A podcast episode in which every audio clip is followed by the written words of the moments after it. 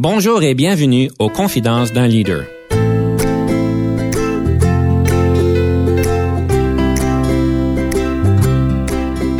Ici Denis Lévesque, coach de cadre. Nous avons donc l'honneur et le privilège de recevoir en studio des leaders qui ont marqué leur communauté afin d'apprendre de leur expérience et de s'inspirer de leur sagesse.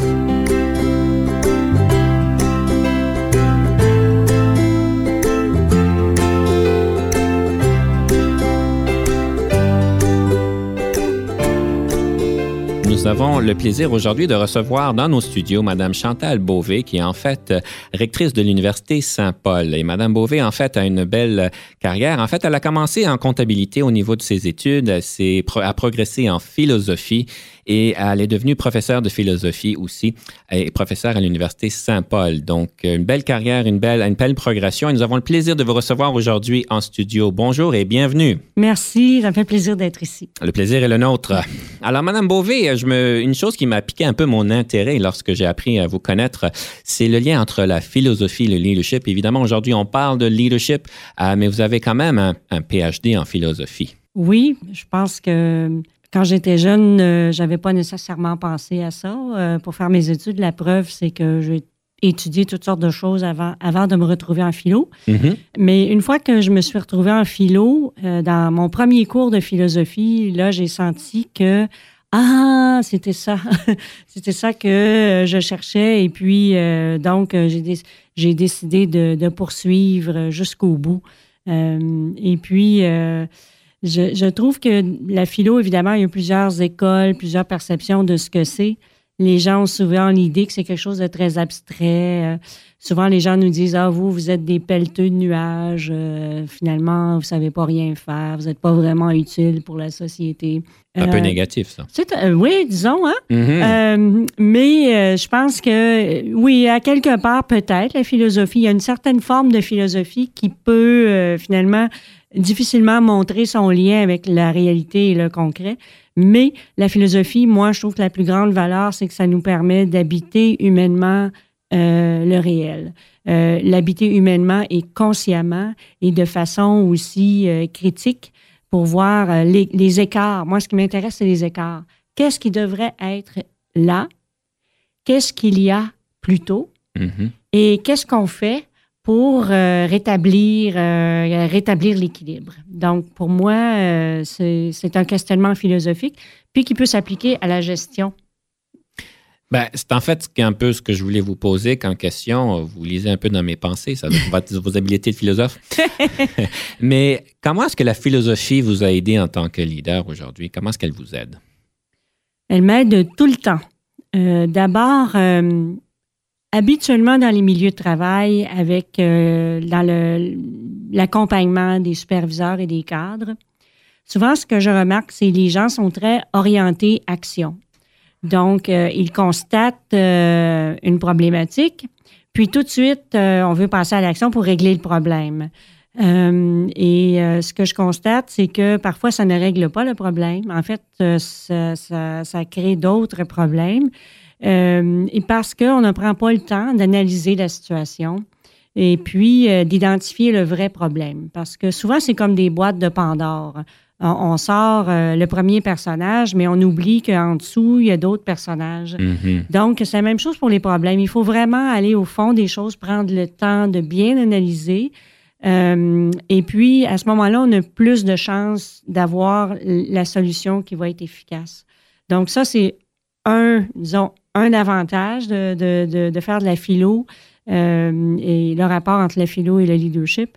L'autre rapport, je pense, c'est euh, d'accompagner les gens vers une plus grande compréhension d'eux-mêmes et du réel. Mm-hmm. Euh, donc, je vois vraiment ça comme un rôle d'accompagnement. Puis, moi, mon héros philosophique, c'est Socrate. c'est le fondateur de la philosophie occidentale. Puis, euh, pour lui, la philosophie, c'était le but, c'était de conduire euh, à une vie heureuse. Et donc, euh, c'est pas c'est pas anodin. Mm-hmm. Puis il y a toutes sortes de. Finalement, c'est que c'est du développement qu'on doit faire, du développement de soi, qui finalement conduit à du développement communautaire. Parce que si tous les individus qui habitent la société travaillent sur leur propre développement, conséquemment, la communauté va s'en ressentir et va se développer aussi. Donc, je pense que c'était l'idée de base de, Socrate euh, et de ses disciples, en particulier Platon. Et puis, euh, pour moi, c'est quelque chose qui me, rejoint beaucoup dans mon travail de leader. En fait, je trouve ça intéressant. Surtout, les deux points sont intéressants, mais je vais revenir au premier. Oui.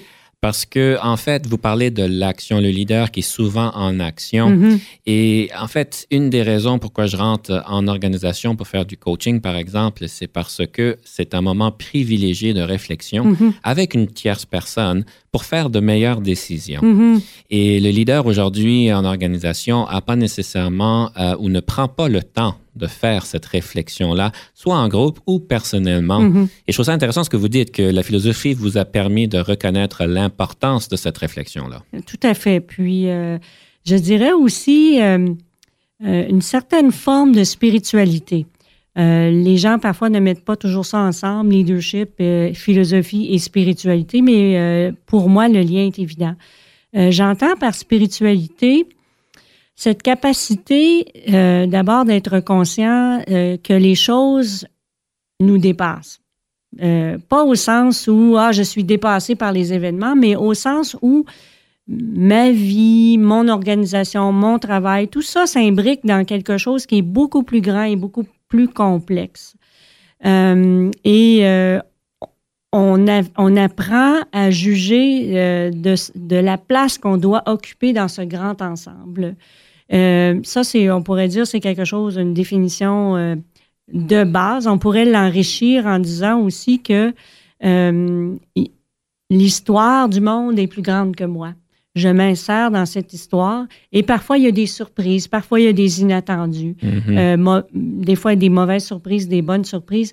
Mais je pense que la, spiritualité, c'est une, une façon d'être dans le monde qui voit cette euh, l'interconnexion euh, des événements et des personnes. Et euh, pour ça, il faut prendre le temps du temps de, de silence et de contemplation, qui est le contraire de l'action en un certain, en un certain sens. Et des fois, moi, quelqu'un m'avait déjà dit, l'idée, c'est pas d'être en prière toute la journée puis en contemplation toute la journée.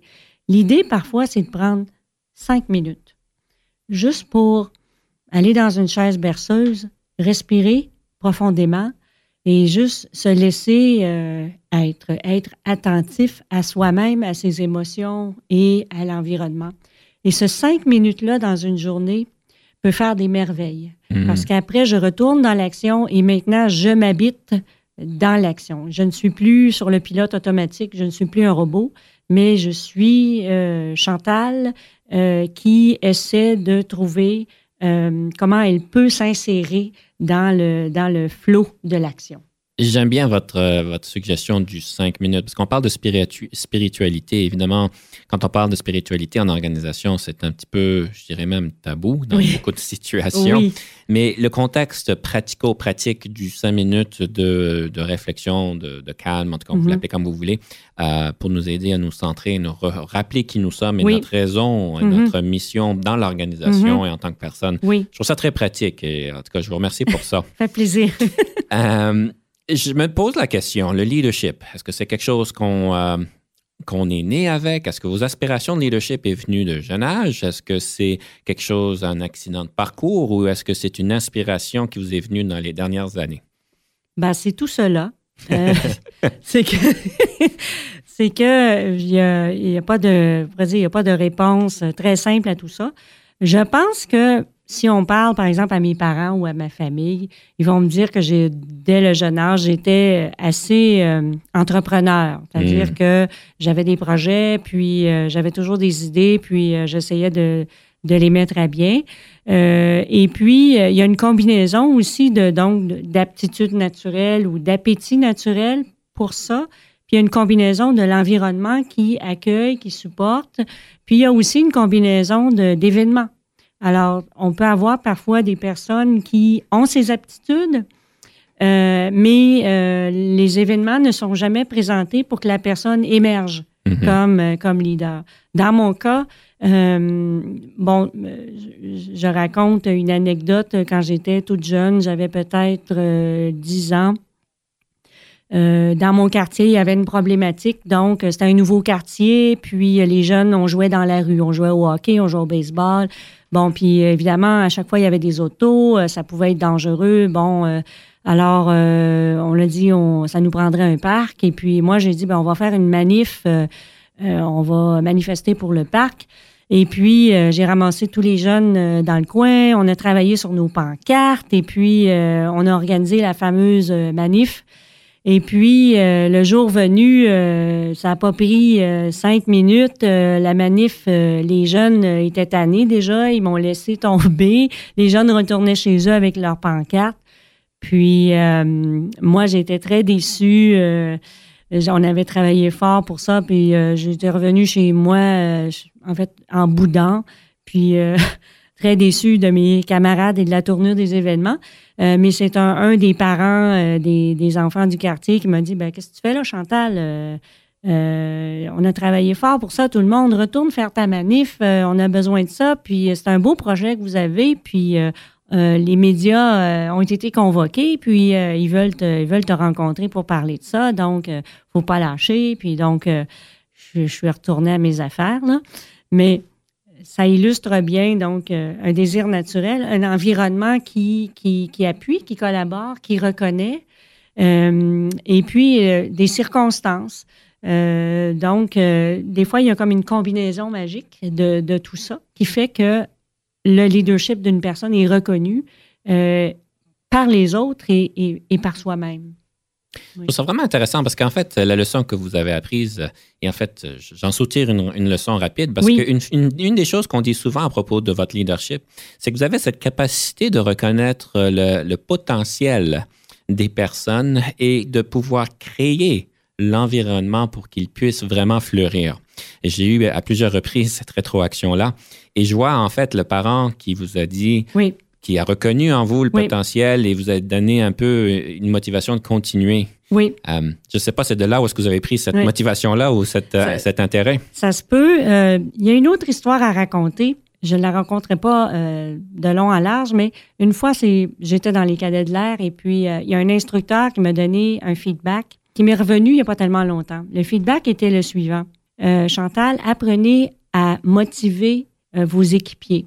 Et sur le coup, je l'avais pas compris, j'avais 15 ans. Ça, ne mhm. me disait absolument rien. Il n'y a pas tellement longtemps, j'ai compris. Donc, je fais le lien entre ça, puis ce que le parent a fait pour moi à l'époque.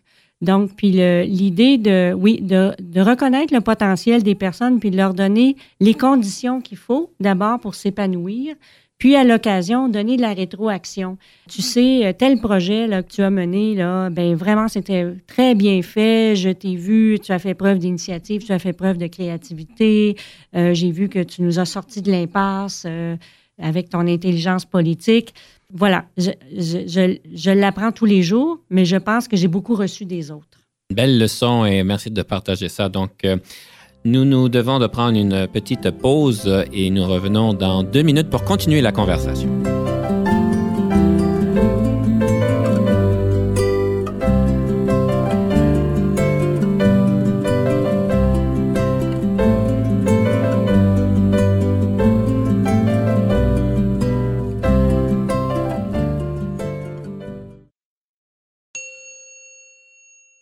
Ici Denis Lévesque. Si vous cherchez l'excellence en leadership, nous sommes intéressés à vous parler. Venez nous visiter à solutionoptigestion.ca.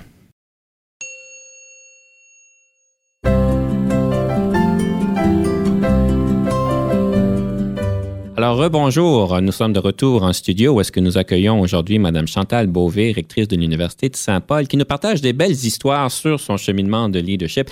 Et juste avant la pause, vous parliez de la rétroaction. Euh, et ça me fait penser un peu à la règle du 24-72. Est-ce que vous connaissez, la règle du 24-72? Ben non. la, la, règle du 24-72 dit qu'en tant que rétroaction, quand vous avez une rétroaction à donner, il est important de la donner en dans de 72 heures pour qu'elle ait son, son, effet. Et évidemment, si on a une rétroaction euh, à donner qui est un peu constructive ou bien, si on peut dire, négatif, euh, des fois, ça vaut la peine d'attendre 24 heures, mais pas plus que 72 heures.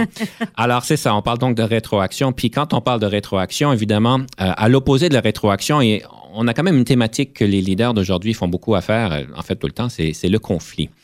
et puis, j'aimerais avoir un peu votre, votre expérience avec le conflit. Évidemment, quand je parle de conflit, c'est peut-être des différentes opinions ou des choses qu'on n'est peut-être pas d'accord. Et si vous avez des suggestions pour des personnes qui vivent en, dans leur leadership des, des conflits quelconques, quelles seraient vos suggestions sur comment gérer ces conflits-là? Bon. D'abord, le conflit, ça fait partie euh, du vivre ensemble.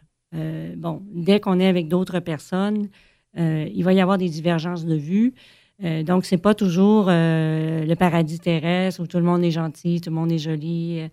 Et, l'autre chose, c'est que dans le conflit, nécessairement, on fait l'expérience de tension. c'est pas agréable. Puis parfois aussi, dans les conflits, il y a beaucoup d'émotions. Puis les gens arrivent pas nécessairement bien à exprimer euh, ce qu'ils vivent. Alors parfois, ça sort avec de la colère, ça sort avec de la frustration, parfois avec du langage, euh, disons, excessif, heurtant. Et, donc, ça, fait partie de la réalité. Puis je pense que comme leader, euh, c'est de ne pas paniquer quand ça arrive. et surtout de ne pas le prendre, comme on dit, personnel. Donc, c'est-à-dire que la personne devant vous, elle est fâchée, elle est irritée, elle est en colère, elle est anxieuse. Euh, et souvent, il y a un fondement à cette colère ou à cette irritation ou, à l'anxiété.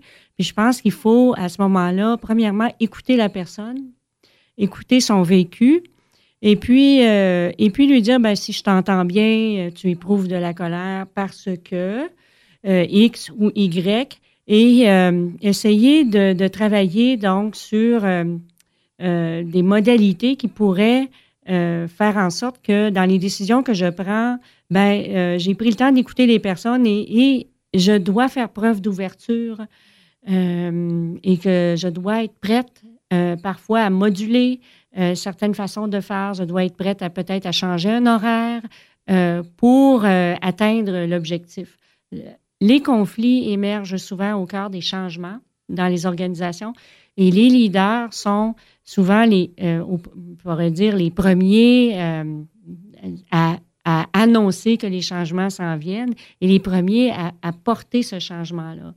Donc, il ne faut pas se surprendre qu'il y ait des conflits qui émergent. Et l'idée, c'est de, de, vraiment prendre. On travaille avec des personnes. On ne travaille pas avec des systèmes. On ne travaille pas avec des meubles. Et donc, déplacer un meuble, c'est facile, tout le monde peut faire ça. Mais euh, faire évoluer une culture organisationnelle ou repositionner une organisation, c'est avec les personnes qu'on travaille. Donc, euh, toujours prendre le temps d'être attentif et d'être humain. Euh, le changement est difficile pour, pour la majorité des gens. on le vit avec plus ou moins d'intensité, mais le leader qui ne sait pas ça, qui ne veut pas être attentif à ça, qui dit ben c'est tous des chialeux, euh, de toute façon ils résistent au changement, euh, ben là on part sur la mauvaise piste. C'est mieux de prendre plus de temps, de vivre dans cet espace qui est parfois désagréable, mais on, on y gagne euh, en bout de ligne parce que au cœur de l'anxiété, de la colère et de la frustration, parfois il y a de l'information très importante mm-hmm. que le leader doit avoir pour améliorer, bonifier euh, le processus.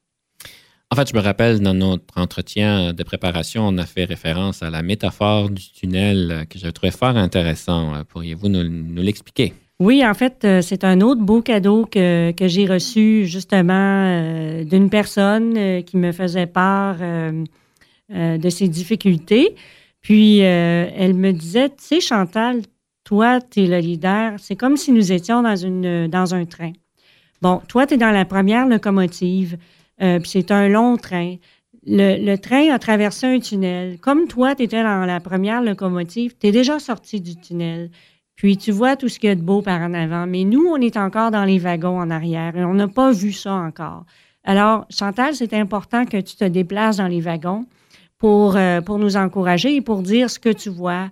Euh, et puis, euh, ça, va, ça va nous aider parce que quand on est dans la noirceur, finalement, la métaphore de la noirceur et de l'obscurité est, très puissante, je trouve, parce qu'il y a quelque chose de l'enfant en nous qui a peur dans le noir.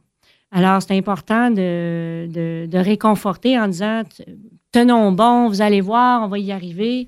Puis, euh, alors, c'est un peu, cette personne-là m'a éveillé à mon rôle de, de, de coach et puis d'accompagnateur en, en, tant que leader.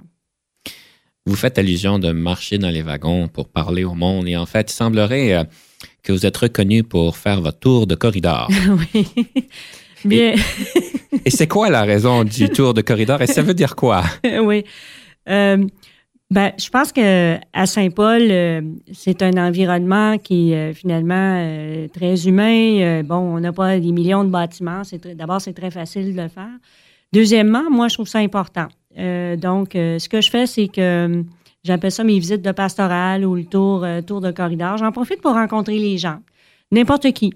Euh, donc, je m'arrête, puis comment ça va? Euh, je, je, communique les bonnes nouvelles. donc, c'est comme si je fais mon tour de, de wagon, finalement. Et puis, j'écoute. Donc, parfois, quelqu'un va me dire Ah, ben là, on rencontre telle difficulté ou telle affaire, ça va pas bien. Ou est-ce que c'est vrai que j'ai entendu ça dans les corridors? Donc, euh, euh, pour moi, c'est une occasion de me mettre au diapason euh, des personnes qui font le cœur de l'organisation. Et puis, ce que je fais, c'est que hum, je, je ramasse l'information, puis j'amène ça à mon équipe de gestion. Alors, parfois, je leur dis, écoutez, il semble que il y a telle préoccupation, euh, il semble que telle chose qu'on est en train de faire, c'est pas bien compris. Donc, euh, on a peut-être une meilleure communication à faire de tout ça. Et donc, ça permet finalement à, l'organisation de respirer. L'information circule, puis euh, c'est une, une, occasion pour les gestionnaires aussi de finalement, pour eux-mêmes aussi, de s'apercevoir que ce qu'ils tenaient pour acquis, finalement, n'est pas toujours acquis. Et euh, il semblerait que vous êtes bien reconnu pour ça. Et, la rétroaction que vous donnez par la suite, le monde vous reconnaisse bien. Et des fois, ils en ont peur parce qu'ils savent que vous arrivez avec toutes sortes, toutes sortes d'idées nouvelles. et je ne vous ferai pas justice si je ne parlerai pas du rôle du visionnaire et de la créativité chez les leaders parce que vous êtes reconnu comme étant quand même très visionnaire avec toutes ces idées que vous amenez dans les corridors, que vous ramassez dans les corridors euh, et autres. Donc, euh, je me demandais, le rôle du visionnaire au leadership, pour vous, ça a l'air être important parce que vous avez l'air euh, à le vivre pleinement. Mais expliquez-nous un peu, c'est quoi votre inspiration au niveau de la créativité et de la vision? Bien, euh, une fois, j'avais euh, j'avais visionné un dessin animé. en gros, le dessin animé, c'était un personnage qui, qui, on voit des bulles, des bulles de réflexion. On le voit rêver. Il rêve, il regarde son, son institution, qui, était, qui est illustré par un bâtiment, tout simplement. Il regarde le bâtiment, puis il se met à rêver. Euh, le, rêve est un peu flou, on le sent, là, c'est pas très précis, mais ce qu'on sent, c'est qu'il veut quelque chose de plus beau.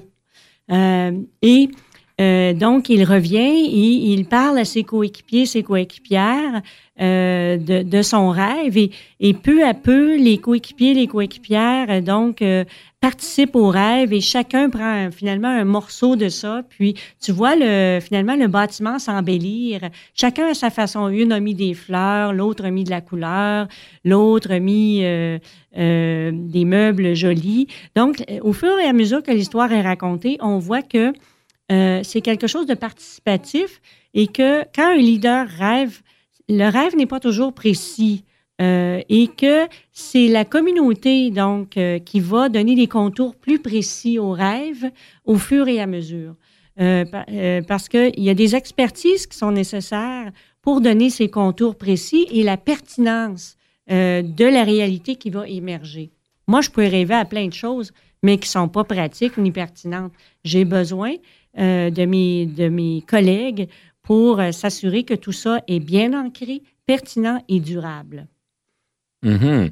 et, en fait, je ne sais pas si c'est vous qui l'avez euh, cité, la citation ici que j'ai entendue de vous-même, mais je ne sais pas si ça a été inspiré de quelqu'un d'autre. Si on stimule l'imaginaire, on détruit les barrières. Oui, ben, je, bon, c'est peut-être, c'est peut-être de moi, oui.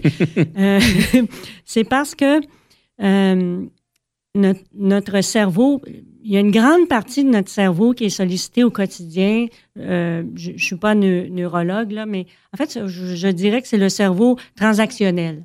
Donc, euh, je fais ci, je fais cela, action, réaction, euh, chaîne logique des choses, le cerveau mathématique, le cerveau du calcul, le cerveau de comment les choses s'imbriquent, le cerveau fonctionnel. Euh, et puis, parfois, euh, on est pris dans une situation qui doit faire appel à une autre sorte de cerveau. Parce que tu peux avoir, euh, si tu appliques ton vieux schéma de pensée à une réalité qui exige d'autres choses, tu vas frapper un mur. Donc, moi, ce que j'essaye de faire, surtout quand je sens qu'on va frapper un mur, c'est que j'essaye d'imaginer le cerveau créatif chez les personnes. Donc, soit avec un langage particulier, soit avec une méthodologie d'animation de réunion. Alors, il y a une fois, j'ai sorti des jouets dans la réunion. Chacun avait un jouet pour euh, exprimer euh, sa contribution à la réunion. Euh, les gens ont été pas mal déboussolés parce qu'on s'attendait à une réunion. OK, c'est quoi l'objectif de la réunion? Et puis, on va faire A, B, C.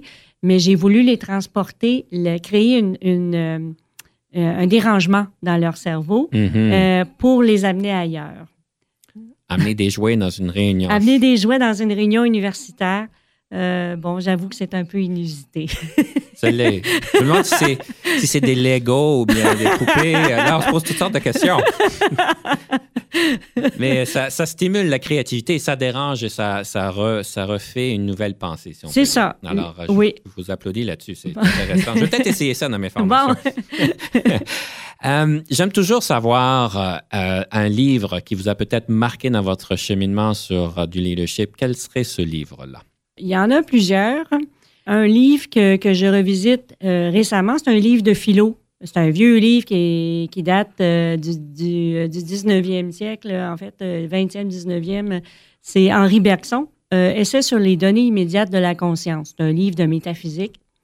mais le, on y traite de la liberté.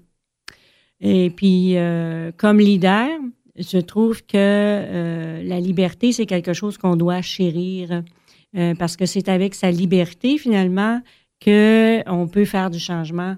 Euh, c'est avec la liberté qu'on peut trouver un positionnement nouveau, qu'on peut émerger.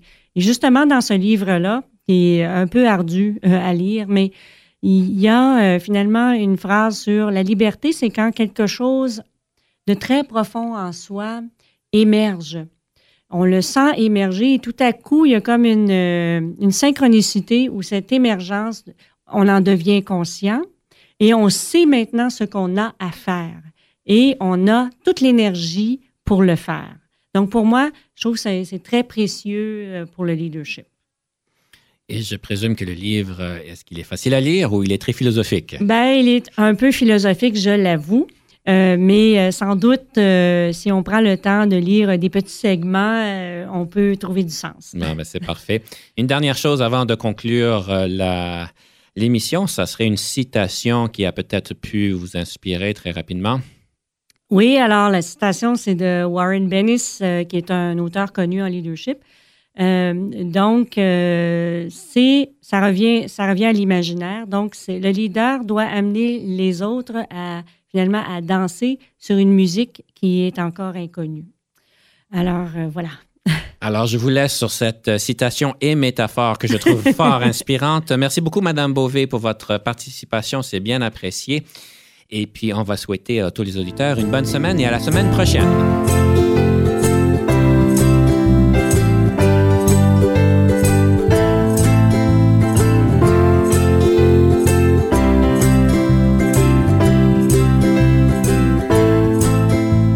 Conception, animation, Entrevue et recherche, Denis Lévesque. Montage et réalisation, Jean-Paul Moreau. Confidence d'un leader est une production et une présentation d'Unique FM 94,5.